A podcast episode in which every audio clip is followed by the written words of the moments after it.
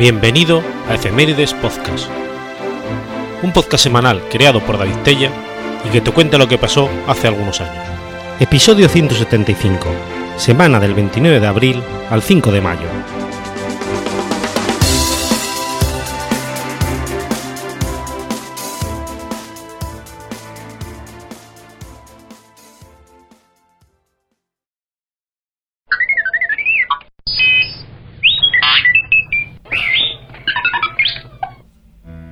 29 de abril de 1893. Nace Harold Clayton Urey. Harold Clayton Urey fue un químico y profesor universitario estadounidense. Pionero en el trabajo con isótopos, recibió el Premio Nobel de Química en 1934 y posteriormente elaboró la teoría de la evolución paleontológica basándose en sus descubrimientos en la capa de la física atómica.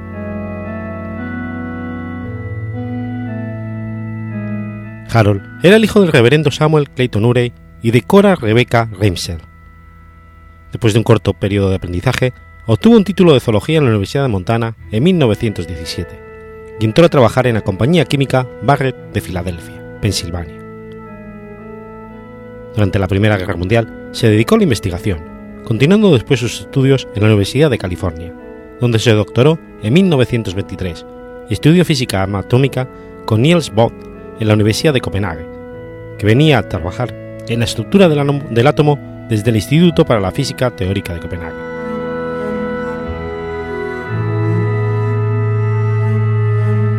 Desde 1919 hasta el 57 ejerció la enseñanza, sucesivamente en la Universidad de Montana, Johns Hopkins y Universidad de Columbia.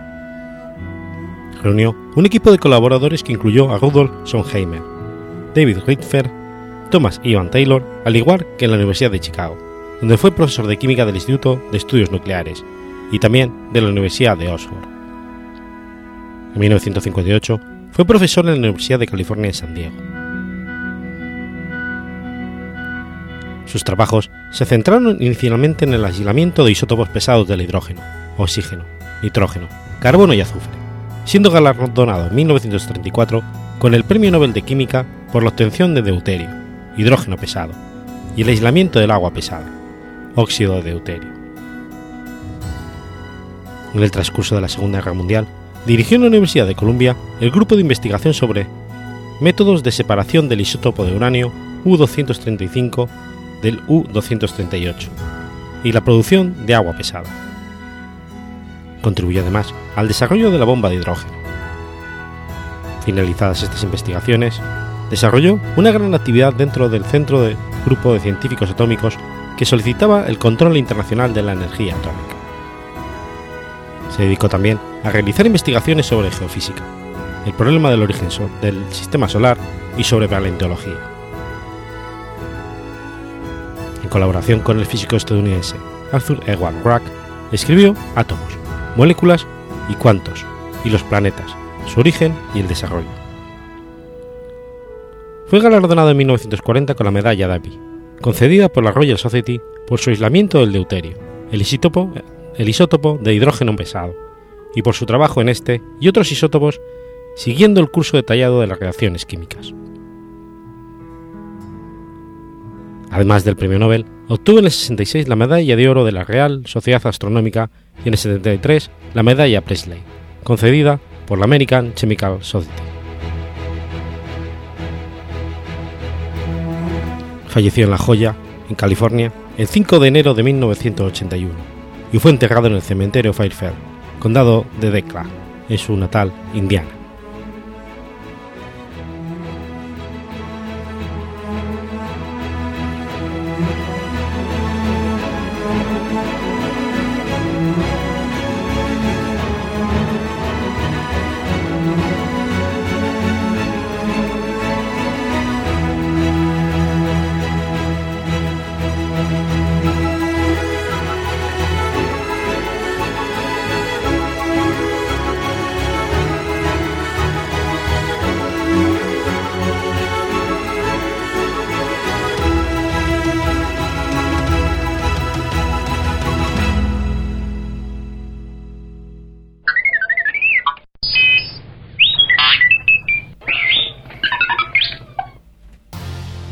30 de abril de 1932. Nace Antonio Tejero. Antonio Tejero Molina es un antiguo guardia civil español que alcanzó el rango de teniente coronel, expulsado del cuerpo tras ser condenado por rebelión militar por ser uno de los protagonistas del golpe de Estado del 81, en concepto de autor y con circunstancia agravante de reincidencia. Antonio Tejero Molina ingresó en la Guardia Civil a los 19 años de edad, estudiando en la Academia General Militar de Zaragoza. En diciembre de 1955 fue promovido al empleo de teniente, siendo su primer destino Manresa, permaneciendo allí durante tres años solicitó su incorporación a la Policía Territorial del África Occidental Española, pero le fue denegada porque en Cataluña no se podía prescindir de efectivos. Con motivo de su ascenso al empleo de capitán en el 58, fue destinado a la Cañiza, Galicia, para el mando de una de las compañías del Miño. Después fue destinado a Andalucía y a Canarias. En 1963 ascendió a comandante y fue destinado a Las Palmas de Gran Canaria la etapa siguiente fue en Badajoz, donde pasó los momentos más apacibles de su carrera.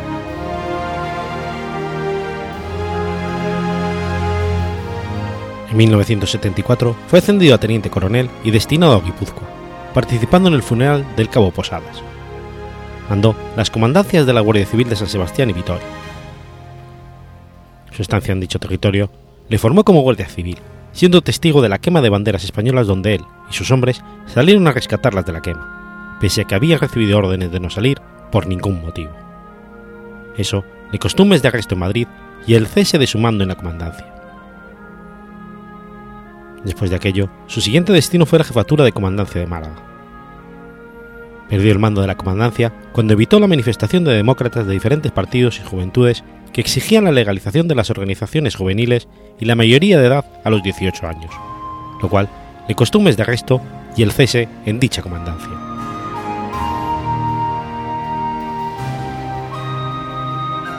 fue a Extremadura, a un territorio que tenía allí, y entonces le llegó el nombramiento de jefe de la agrupación de destinos de la Dirección General de la Guardia Civil, destinado a Madrid. Escribió la famosa carta al rey de España que le costó 14 días de arresto y un posible cese que no ocurrió al final. En noviembre del 78 se reunió en Madrid con unos amigos en la cafetería Galaxia, donde se diseñó la Operación Galaxia, costándole siete meses de prisión. Tras salir de prisión, pocos meses después, comenzó a planearse el 23F.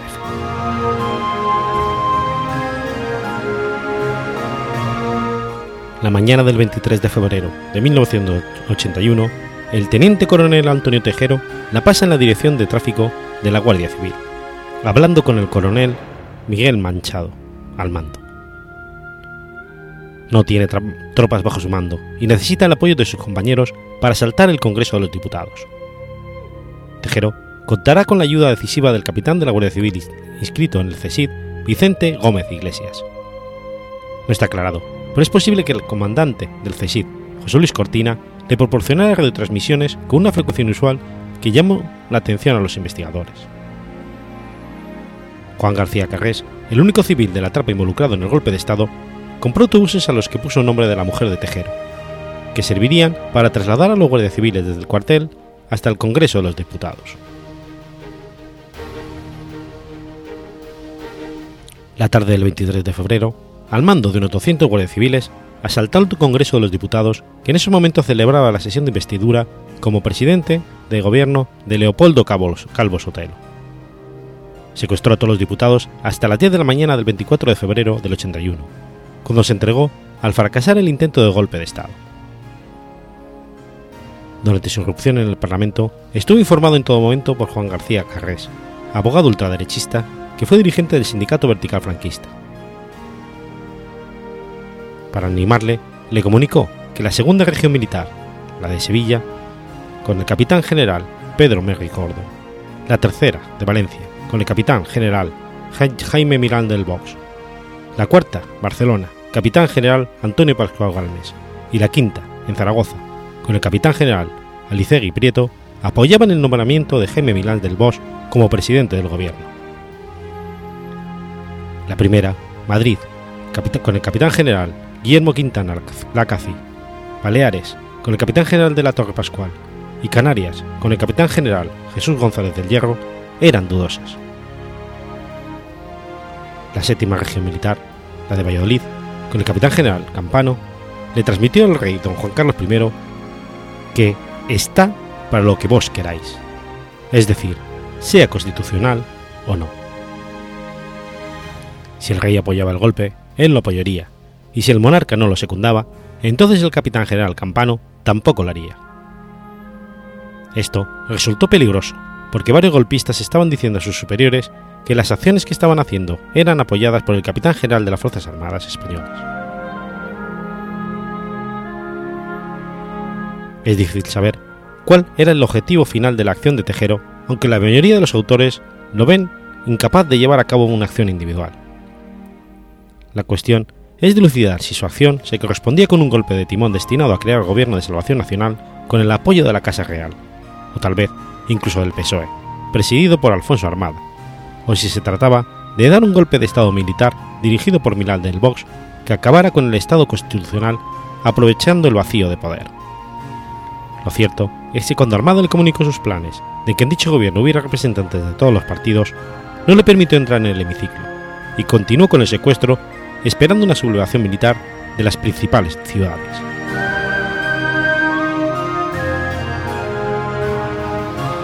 Al poco tiempo, siendo ya un intento en vano, el comandante de infantería Ricardo Pardo Zancada, con 113 policías militares procedentes de la División Acorazada Brunete número 1, formada por cuatro capitanes, acudió al Congreso de los Diputados para acordonar el edificio e impedir la entrada de los geos de la Policía Nacional.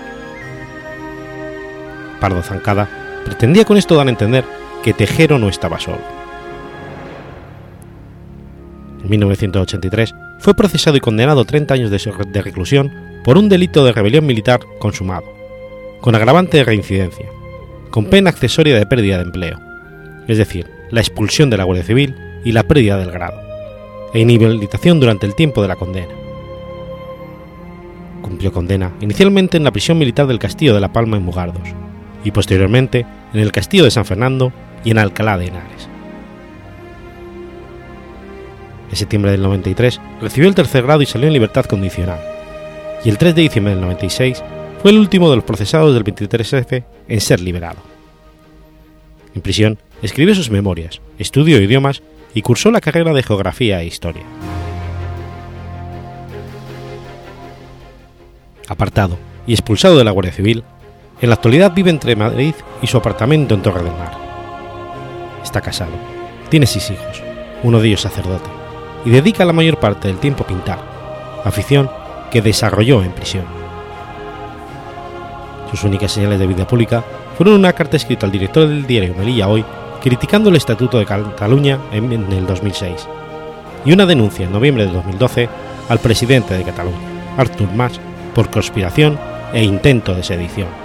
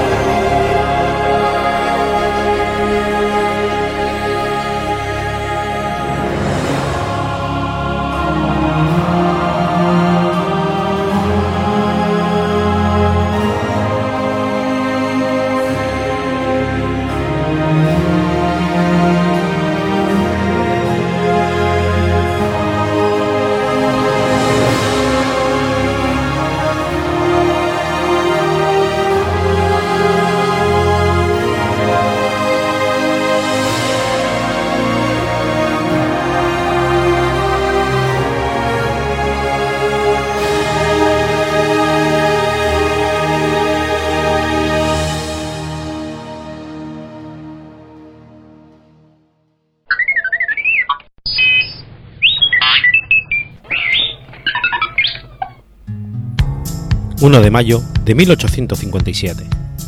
Nace Theo Van Gogh.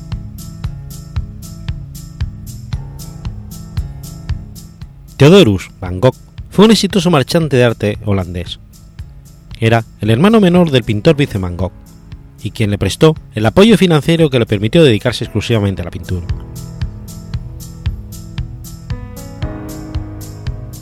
Theo Van Gogh nació el 1 de mayo de 1857 en la aldea Zundert, en la provincia de Brabante, Países Bajos. Fue el hijo de Theodorus Van Gogh y Anna Cornelia Corbetus. Mientras su tío Vincent trabajaba en La Haya, con los marchantes de arte Gulpi y Sie, Theo se unió a la oficina de Bruselas de la misma empresa. Después del traslado de Vincent a la oficina de Londres, Theo regresó a La Haya, donde se dedicó al comercio de obras de arte con gran acierto. Durante el invierno de 1880-1881, Theo fue trasladado a la sede central de la firma en París y desde allí procuró todos los medios necesarios para que su hermano pudiera continuar practicando su arte. Theo contribuyó decisivamente a la popularidad de artistas impresionistas como Claudette Monet y Edgar Degas, convirtiendo a sus patrones, Culpi y Cie, para que expusieran y compraran sus trabajos. Por cuestiones éticas, nunca hizo lo mismo con las de su hermano. El escultor Antoine Bourdelle trabajó para Theo durante años, desde que salió de la Escuela de Bellas Artes en 1886. Con Claude Monet también tuvo una relación cercana. En competencia con el marchante Dural Ruel, que atravesaba momentos difíciles, y con Georges Petit, Theo consiguió hacerse con una parte nada desdeñable del mercado de obras de arte impresionista, que comenzaba a ser apreciado. La última exposición del grupo de impresionistas tuvo lugar en 1886 y desde el año siguiente Theo compró regularmente obras a Monet. En 1888 expone en el entresuelo de la galería obras realizadas por Monet en Antibes. 70 obras de Monet pasarán por las manos de Theo. Esta estrategia de venta, que realza a un solo artista, fue empleada cada vez más por los marchantes, puesto que les permitía diferenciarse de los salones oficiales, que eran cada vez más una especie de grandes bazares donde se amontonaban miles de obras.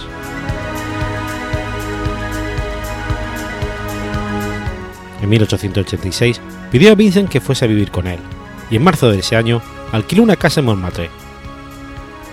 Theo hizo que Vincent se encontrase con Paul Gauguin, Paul Cézanne, Henri de Toulouse-Lautrec, Henri Rousseau, Camille Pissarro y Georges Seurat, y en 1888 persuadió a Gauguin para que visitase Vincent, que se había trasladado a Arles. En París, Theo conoció a Andrés Bonguer y su hermana Johanna, con la que se casó en Ámsterdam el 17 de abril de 1889. La pareja vivió en París, donde nació su hijo Vincent Willem el 31 de enero de 1890. El 8 de junio del mismo año, la familia visitó a Vincent, que vivía cerca de París, en Auvers-sur-Dule.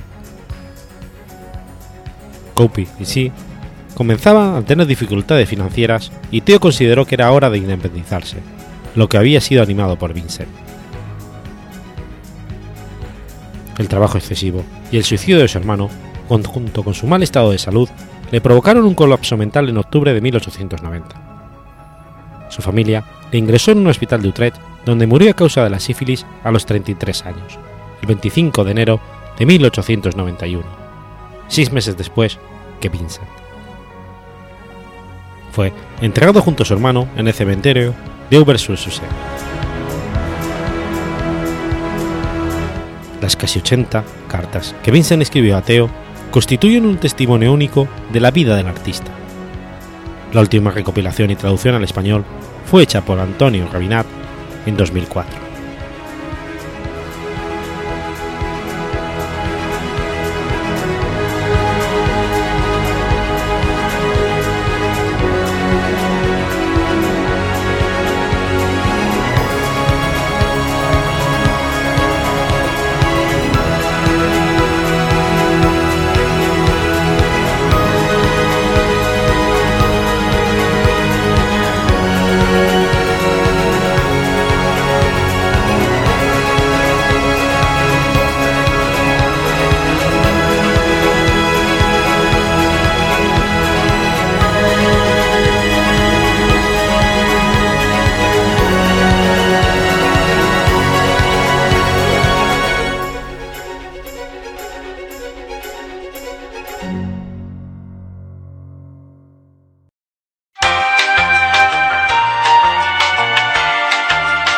Aprovecho este corte para comentarte, ya que estamos por aquí, que si conoces algún evento, vas a organizar uno o quieres enterarte de los eventos podcasteros que ya estén anunciados, entra en la web de Asespot, la Asociación de Escuchas de Podcast, y accede a la sección de eventos.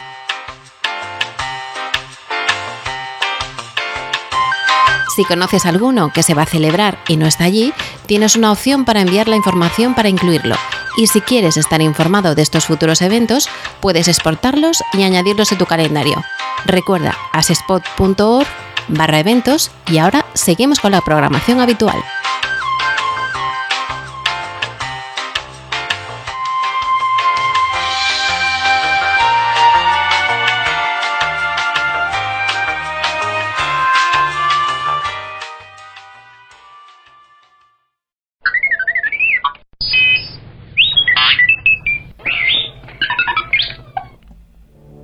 2 de mayo de 1576.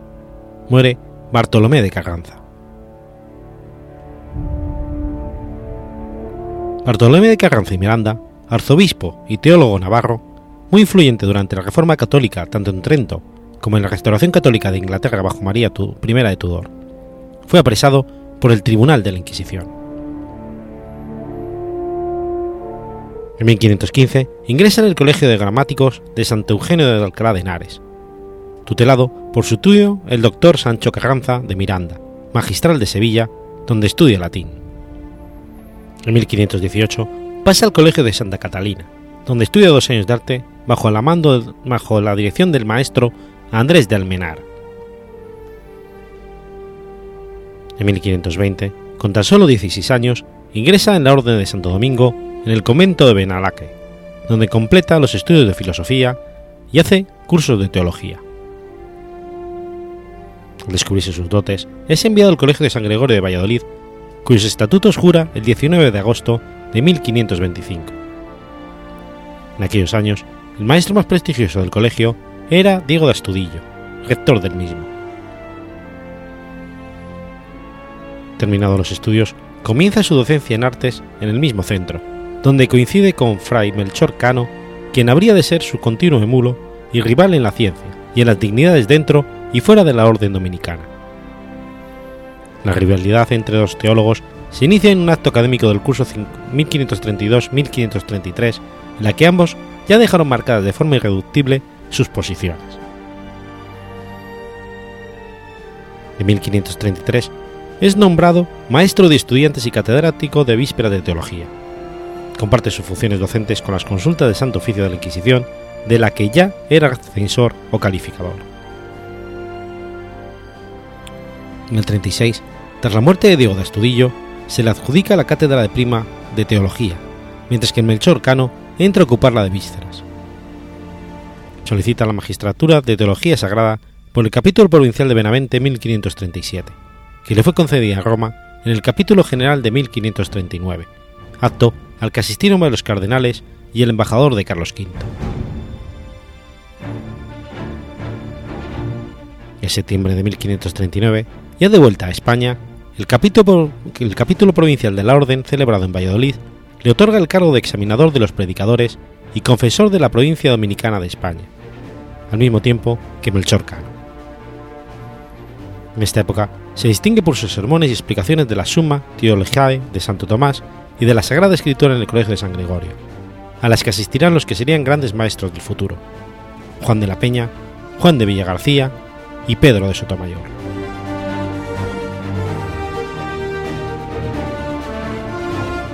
Carlos V le escribe desde Bruselas el 17 de enero de 1545 con la orden de viajar a Trento para asistir al concilio ecuménico que se preveía eminente, hacia donde sale a principios de mayo participa de forma muy activa en el concilio.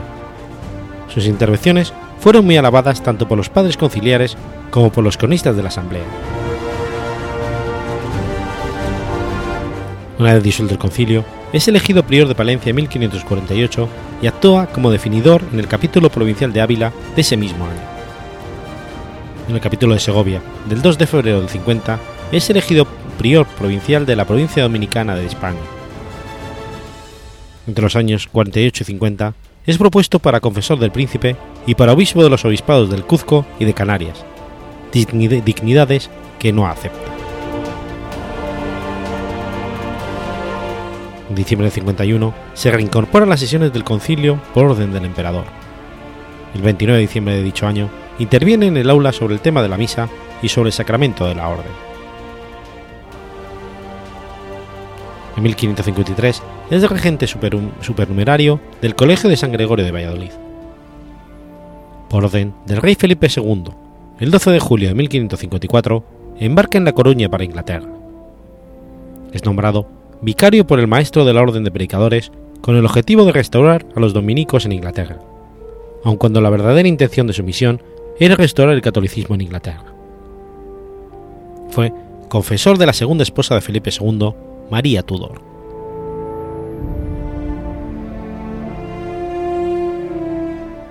Desde su llegada a Inglaterra, trabaja como legado pontificio o nuncio de su santidad junto al cardenal Paul, siendo el brazo derecho de este en la difícil tarea de la contrarreforma, que cristalizó en el Sínodo de Londres de 1555. Los resultados prácticos de estos esfuerzos fueron realmente pocos, debido a la pronta muerte de la reina y del cardenal Paul en 1558.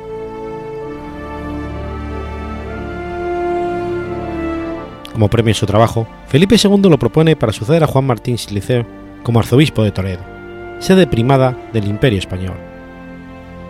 A pesar de su resistencia, fue ordenado obispo el 27 de febrero del 58 en el convento de Sant Novingo de Bruselas. Por encargo del monarca, ejerce la función de consejero del imperio en Flandes cuando ya el emperador Carlos V se había retirado enfermo a Yuste. Se distingue en esa época por sus profundos comentarios a la Biblia y a la Suma Teológica de Santo Tomás.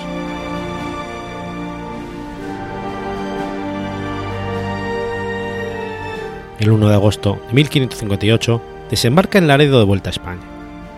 Traía el encargo de Felipe II de asistir al Consejo de Estados en Valladolid y de tratar con su padre, Carlos I en Yuste, los temas secretos que le había confiado. Llega Yuste con el tiempo justo de asistir a las muertes de Carlos I. El 13 de octubre de 1558 hace su entrada en Toledo como obispo, donde sorprende por su modo de ejercer la caridad. En esos momentos, la Inquisición española se ocupaba de las audiencias de los reos del foco luterizante castellano, descubierto en el mes de abril de ese mismo año, donde el nombre de Carranza se decía que fue frecuentemente invocado. El inquisidor general, Fernando de Valdés, comienza enseguida a preparar el proceso que habría de sufrir Carranza posteriormente.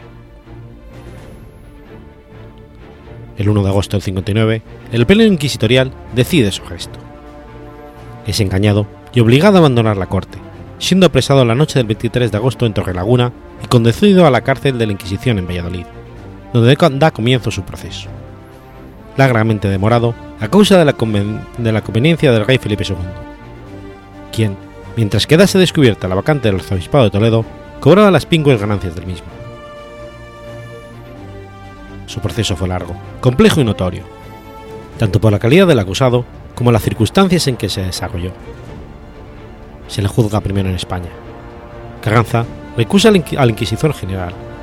Así, el acusado pasa a ser acusador del juez que le debía juzgar. Los árbitros del conflicto dieron por buena la recusación y nombraron como nuevo juez a Gaspar de Zúñiga. Su abogado, Martín de Cilicueta, y los testimonios de prestigiosas personas, como entre otros su compañero de orden, Fray Bartolomé de las Casas, impiden que sus enemigos y los fiscales logren que el juez dicte sentencia de culpabilidad. Posteriormente, el proceso es llevado a Roma, por exigencia del Papa Pío V. Carranza sale de España el 27 de abril de 1567, yendo a parar a la cárcel del castillo de Sant'Angelo. El mismo Papa asiste a docenas de sesiones del proceso y decide dictar sentencia a favor de Carranza. Pero como la diplomacia exigía que antes se comunicara la decisión al rey de España, envió un embajador con ese encargo, quien se retrasó en la vuelta a Roma y no le dio tiempo de llegar antes de la muerte de Pío V en mayo de 1572. El sucesor de Pío V, Gregorio XIII, decide concluir la causa, pero los enemigos de Carranza vuelven a retrasar la sentencia.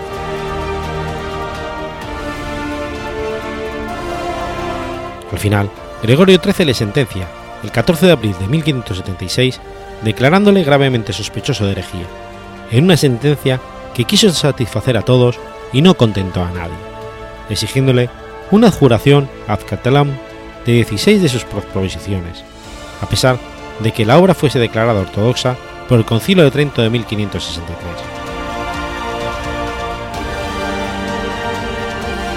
La última parte de su defensa fue llevada a cabo también por Martín de Pircueta, quien fue enviado a Roma por Felipe II precisamente para hacerse cargo de la misma.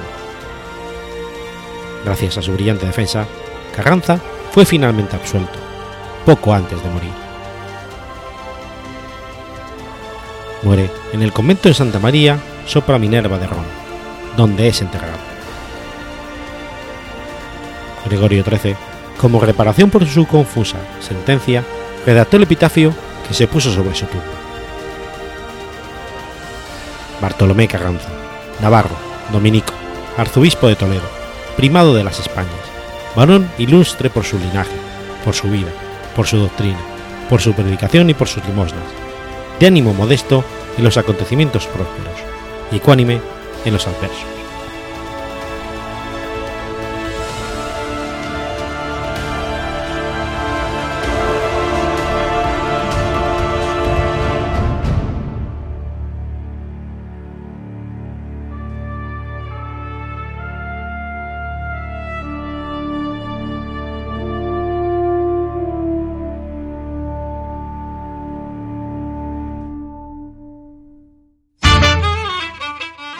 ¿Sabéis de qué está lleno Internet?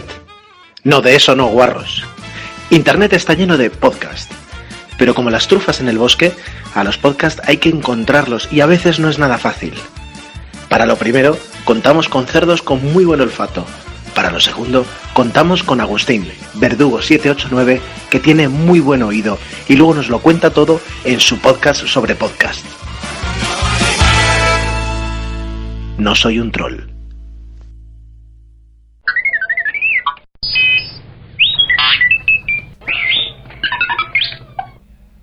3 de mayo de 1678. Nace Amaro Pargo. Amaro Rodríguez Felipe y Tejera Machado, más conocido popularmente como Amaro Pargo, fue un corsario, prestamista y comerciante español. El, el, tráfico comercial del siglo XVIII se vio condicionado por diversos conflictos bélicos con Gran Bretaña, tales como la Guerra de Sucesión Española, la Guerra Anglo-Española de 1727 y la Guerra del Asiento.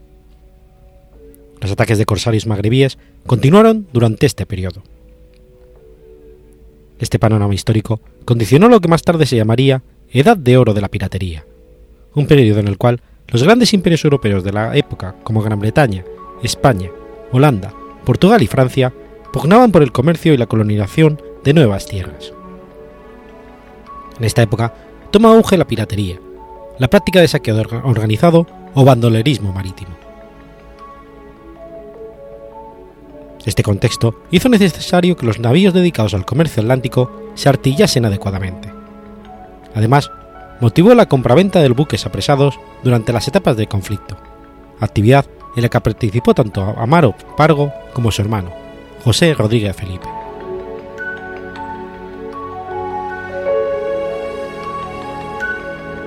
Amaro nació en una vivienda situada justo por encima de la actual ermita de San Cristóbal en la Laguna, en mayo de 1678. Sus padres fueron Juan Rodríguez, Felipe de Barrios y Beatriz Tejera Machado, quienes tuvieron otros siete hijos, Francisca, Ana, Pedro y José, además de otras tres hermanas que ingresaron en el convento de Santa Catalina de Siena. Sus abuelos paternos fueron Cristóbal Rodríguez de Barrios y Ana Lorenzo Machado, y los maternos, Juan González Pargo de Castro y Manilla Tesera Machado.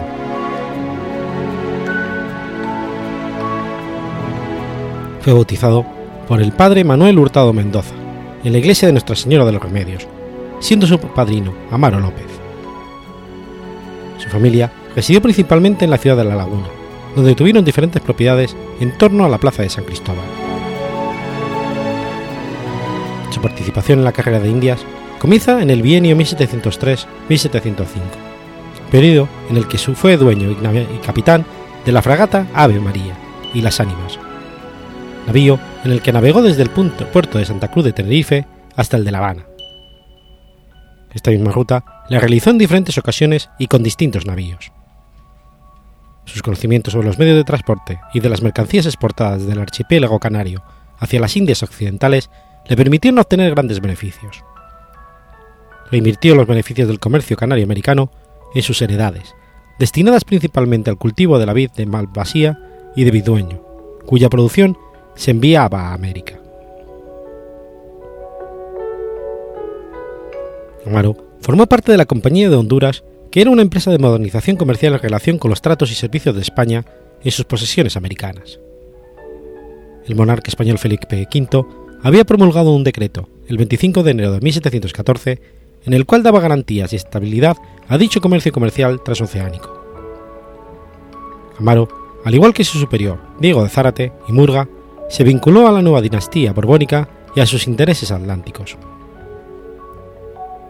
La compañía destinó a Amaro Pargo como capitán de barco Nuestra Señora de la Concepción a Caracas, en virtud de una real orden dada en el Palacio del Pardo de Madrid el 27 de septiembre de 1714. La orden dice textualmente: Os nombro a vos, don Amaro Rodríguez Felipe, para que vayáis sirviendo de capitán de mar en el navío destinado para Caracas, nombrado Nuestra Señora de la Concepción. El 24 de octubre del mismo año, Amaro tomó posesión como capitán de dicha embarcación en la plaza de Cádiz, bajo juramento y pleito homenaje en presencia del intendente don Francisco de Varas y Valdés.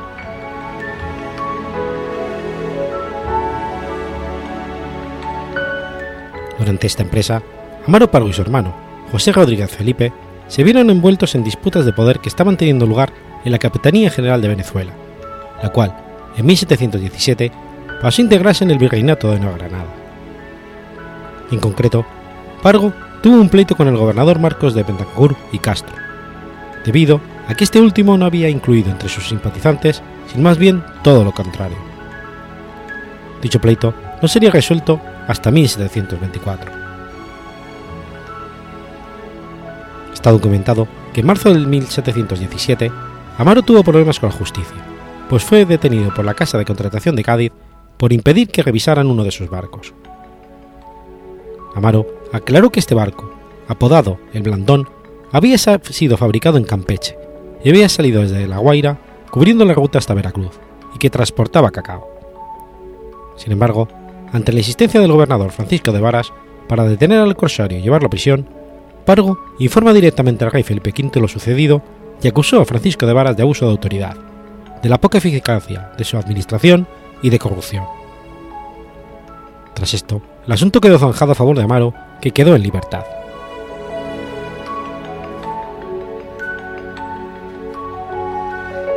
Se tiene poco conocimiento de la estancia de Amaro Rodríguez en el Caribe. Sin embargo, hay registros documentales de la época que hacen referencia a un proceso de, reclamación de filiación. Este proceso lo inició Manuel de la Trinidad Rodríguez, bastardo nacido en La Habana e hijo de Josefa María de Valdespino y Vidrián. Aportó declaraciones de testigo entre otros testimonios, mediante los procesos legitimadores del siglo XVIII. No obstante, Amaro nunca lo reconoció como hijo. Otro hijo ilegítimo fue Juan Rodríguez Felipe, nacido en Santa Cruz de Tenerife que sería enterrado en la parroquia de San Marcos en Tegueste. Juan Rodríguez fue criado por la madre de Amaro Paro, Beatriz Tejera, y su madre era una mujer casada que conocía a la familia de Amaro desde la infancia según se desprende en documentos de la época. También se sabe que Amaro apadrinó a una novicia del convento de Santa Catalina de la Laguna, llamada Sor Micaela Rosa, de San Vicente Ferrer, de padres desconocidos. Se debate si esta novicia fue otra hija, no reconocida del corsario, o si bien recogida por él de entre los niños expósitos y entregada al convento para su manutención y educación. Según su testamento y el reparto de bienes, Amaro Rodríguez Felipe acumuló un gran patrimonio, constituido por 733 fanegas, tanto de secano como de regadío, 42 casas, bienes muebles y títulos de propiedad de tributos. Aunque una parte de esta fortuna corresponde a la herencia de sus padres y a la adjudicación de tierras por pleitos judiciales, la mayor parte de ellas fueron compradas por Amaro Pargo a partir de 1714. La patente de corso de Amaro Pargo nunca ha sido encontrada. Sin embargo, sí han sido hallados varios documentos coetáneos que aluden a que este marino llegó a participar, individual o colectivamente, en incursiones corsarias, tales como la captura de navíos pertenecientes a potencias europeas enemigas. Los textos dejan entrever que se trataba de flotas hostiles a la monarquía hispánica, y que la mayoría de estos buques apresados eran destinados a su venta o compraventa. En estos documentos, estas naves capturadas suelen, suelen ser denominadas comúnmente como presas.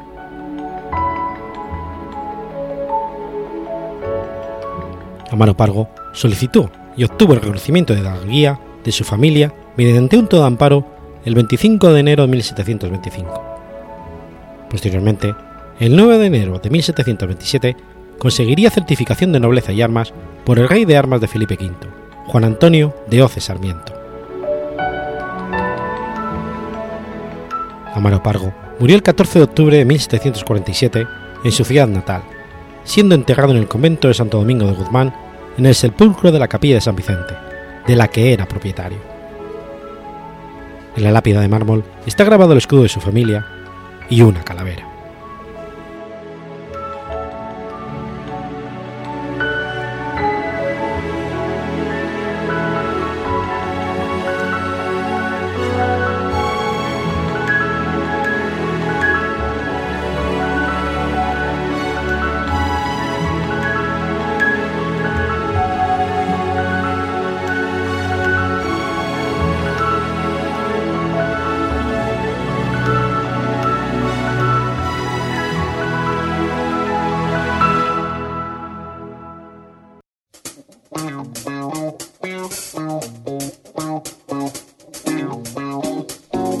¿Conoces la Asociación de Escuchas de Podcasting? Asespod es el primer lugar de encuentro para todas aquellas personas que escuchan este formato de audio.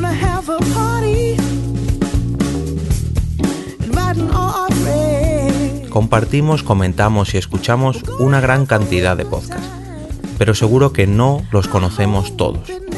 Nos falta este que estás escuchando ahora mismo.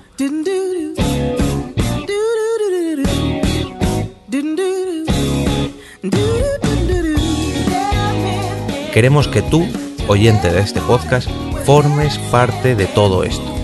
Asociate gratis en nuestra web, asespod.org. Búscanos en las redes sociales, Twitter, Facebook y Google ⁇ Recuerda, asespod.org.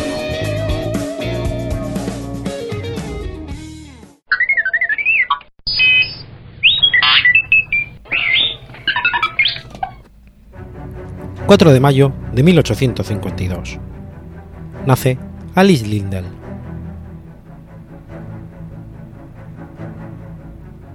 Alice Pleasant Lindell Hargraves Taylor fue durante su infancia amiga de Lewis Carroll y su inspiración para el personaje protagonista de los libros Alicia en el País de las Maravillas y Alicia a través del espejo.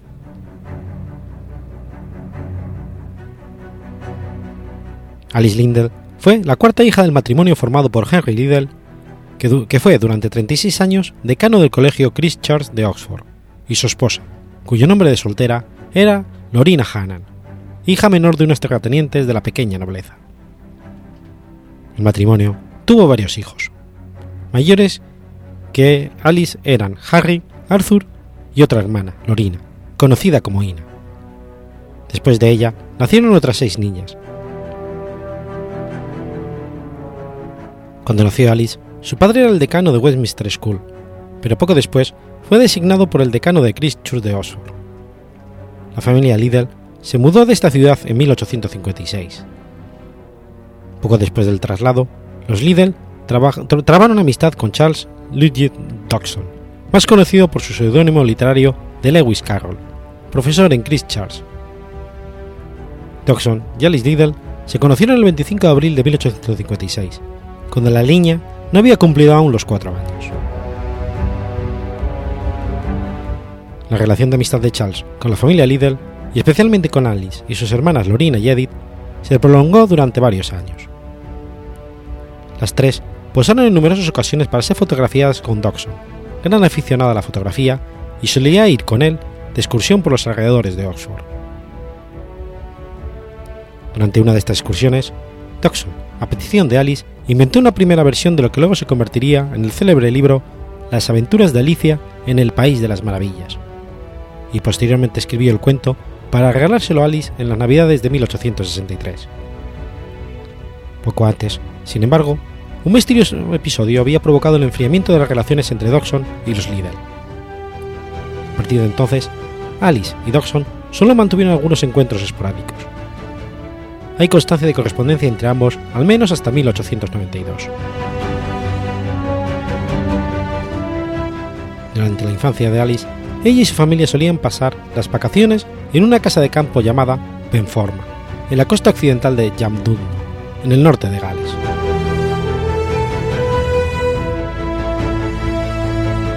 Según refiere Morton Cohen en su biografía de Lewis Carroll, Alice fue objeto de la atención romántica del, príncipe London Leopoldo, duque de Albany, hijo menor de la reina Victoria, durante el tiempo en que éste fue estudiante en Christchurch.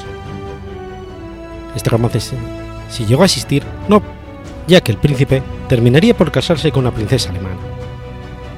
No obstante, Leopoldo daría a su hija primogénita el nombre de Alice, y sería más tarde el padrino del hijo de Alice Liddell, Leopoldo Reginald Hadgraves.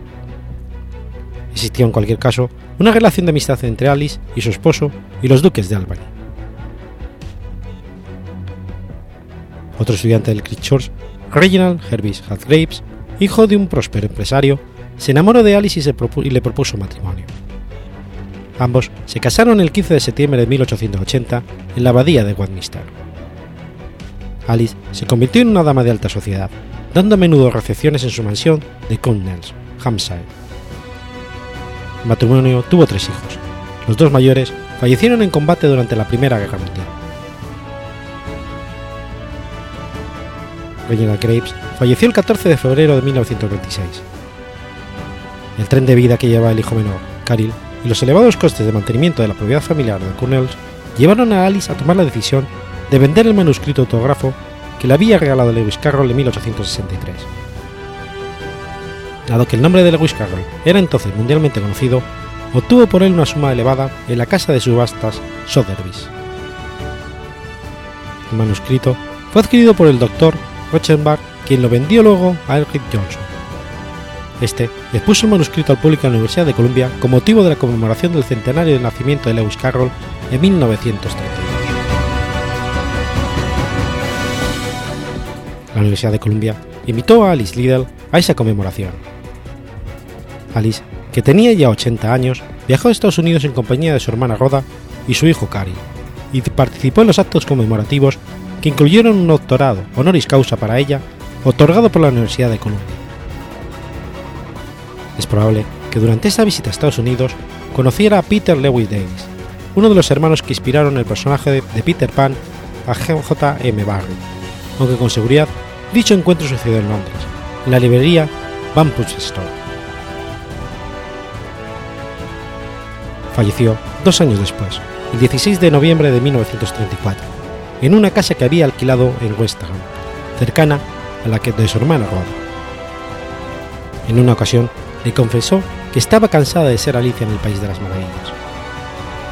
Su residencia familiar, Connells, convertida en hotel tras su muerte, fue demolida después de la Segunda Guerra.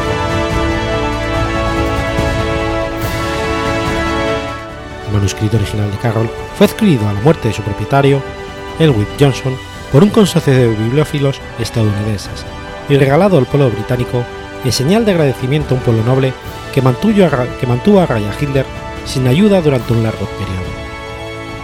Actualmente se conserva en la biblioteca del Museo Británico.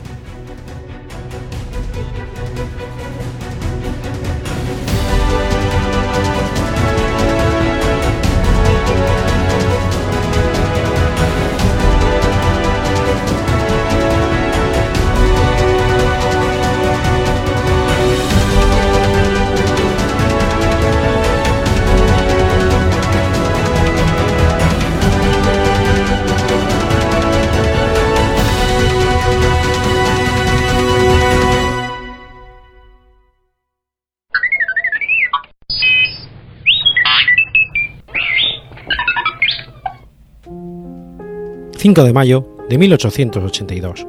Nace Pío del Río Ortega.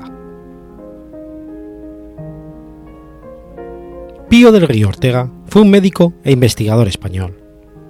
Destacó en el campo de la histología, especialmente en el estudio del sistema nervioso. Trabajó primero con Nicolás Achucarro y después, menos intensamente, con Santiago Ramón y Cajal. Después de Cajal, es la figura más destacada en la Escuela de Histología Española, conocido sobre todo por su descubrimiento de la microglia, llamada también células de Ortega.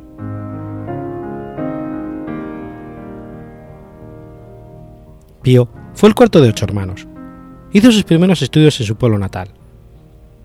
Estudió en la Facultad de Medicina de la Universidad de Valladolid, licenciándose en 1905.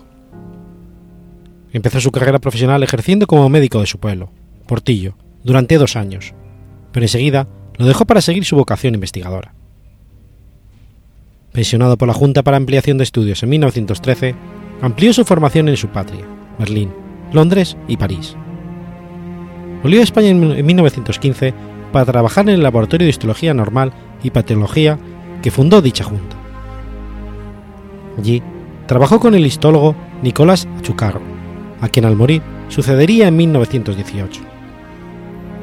En el 17 fue nombrado secretario de la Sociedad Española de Biología que preside Ramón y Cajal. En 1920, la JAE puso a su cargo un laboratorio situado en la residencia de estudiantes, por el que pasarían diversos investigadores de Europa para conocer sus métodos y descubrimientos. En el 26 fue nombrado presidente de la Real Sociedad de Historia Natural y un año después miembro de la Sociedad de Biología de París. Además, en 1928 fue también nombrado jefe de la sección de investigación del Instituto Nacional del Cáncer, institución que llegó a dirigir tres años después. Al observar las células del tejido nervioso al microscopio, Río Ortega trabajó con la técnica del tanino y la plata, que había ideado a Chucarro, pero creó también cuatro variantes diferentes. Una de estas impregnaba de forma selectiva la estructura interna de las células. Esto le permitió estudiar con detalle la neurona y la neurología. Más tarde, ideó el método de carbonato de plata amoniacal, con el fin de investigar mejor la, la neuroglía. Pudo modificar así todos los conocimientos que entonces se poseían sobre este tipo de célula, lo que le valió prestigio internacional y méritos en varias instituciones científicas norteamericanas y europeas. Algunos personajes de gran prestigio, como Wilder Penfield, acudieron a Madrid con el fin de aprender en su laboratorio. El repertorio bibliográfico norteamericano Indes Catalog, escrito por los alemanes Mentz y Hugo Spart, introdujo el nombre de células de Ortega para designar la microglia, lo que pronto se aceptó en la comunidad científica. Río Ortega también trabajó sobre la epífisis o glándula pineal, yendo más allá de los trabajos llevados a cabo por Achacarro y José Miguel Sacristán. Otro campo de sus investigaciones lo constituyó el estudio de los tumores generados en el sistema nervioso. Y en el 30 fundó los Archivos Españoles de Oncología. En 1936 se exilió a París. Allí trabajó en el servicio de neurocirugía del Hospital de Petit. Se le concedió la Legión de Honor francesa. Marchó después a la Universidad de Oxford junto con el neurocirujano Hugh Kynes. Allí fue nombrado doctor honoris causa. Tras la Guerra Civil y siendo miembro de diversas sociedades y academias de medicina americanas y europeas, decide exiliarse en Argentina donde desde 1940 colabora en las investigaciones de la Escuela Neurobiológica Argentino-Germana de Cristofredo Jacob, y aún formó allí algunos discípulos, como Herberto Prito Díaz, catedrático luego de Histología y Embriología en Buenos Aires. Allí también le fue brindado un laboratorio propio de investigaciones histológicas e histopatológicas, construida para él, en el Instituto Cultural de España, donde demostró el carácter neurológico de la célula satélite que envuelven a las neuronas de los ganglios sensitivos y el sistema nervioso vegetativo. La equiparación de dichos gliocitos a la oligodendrología fue la culminación de su labor sobre este tipo de célula. Su hallazgo en 1916 en Madrid de cilios en movimiento sobre las neuronas cerebrales impulsó en la década de los 60 la perspectiva de la evolución de la acción del sistema nervioso sobre el psiquismo a partir del control eléctrico de estos cilios enciliados, desarrollada en la escuela argentina por Mario Croco. Propuesto en dos ocasiones al Premio Nobel de Medicina, falleció el 1 de junio del 45 en Buenos Aires, donde fue enterrado víctima de un cárcel que él mismo se, autodiagnosticó. Actualmente y desde octubre del 86, sus restos descansan en el Panteón de Hombres Ilustres de Valladolid.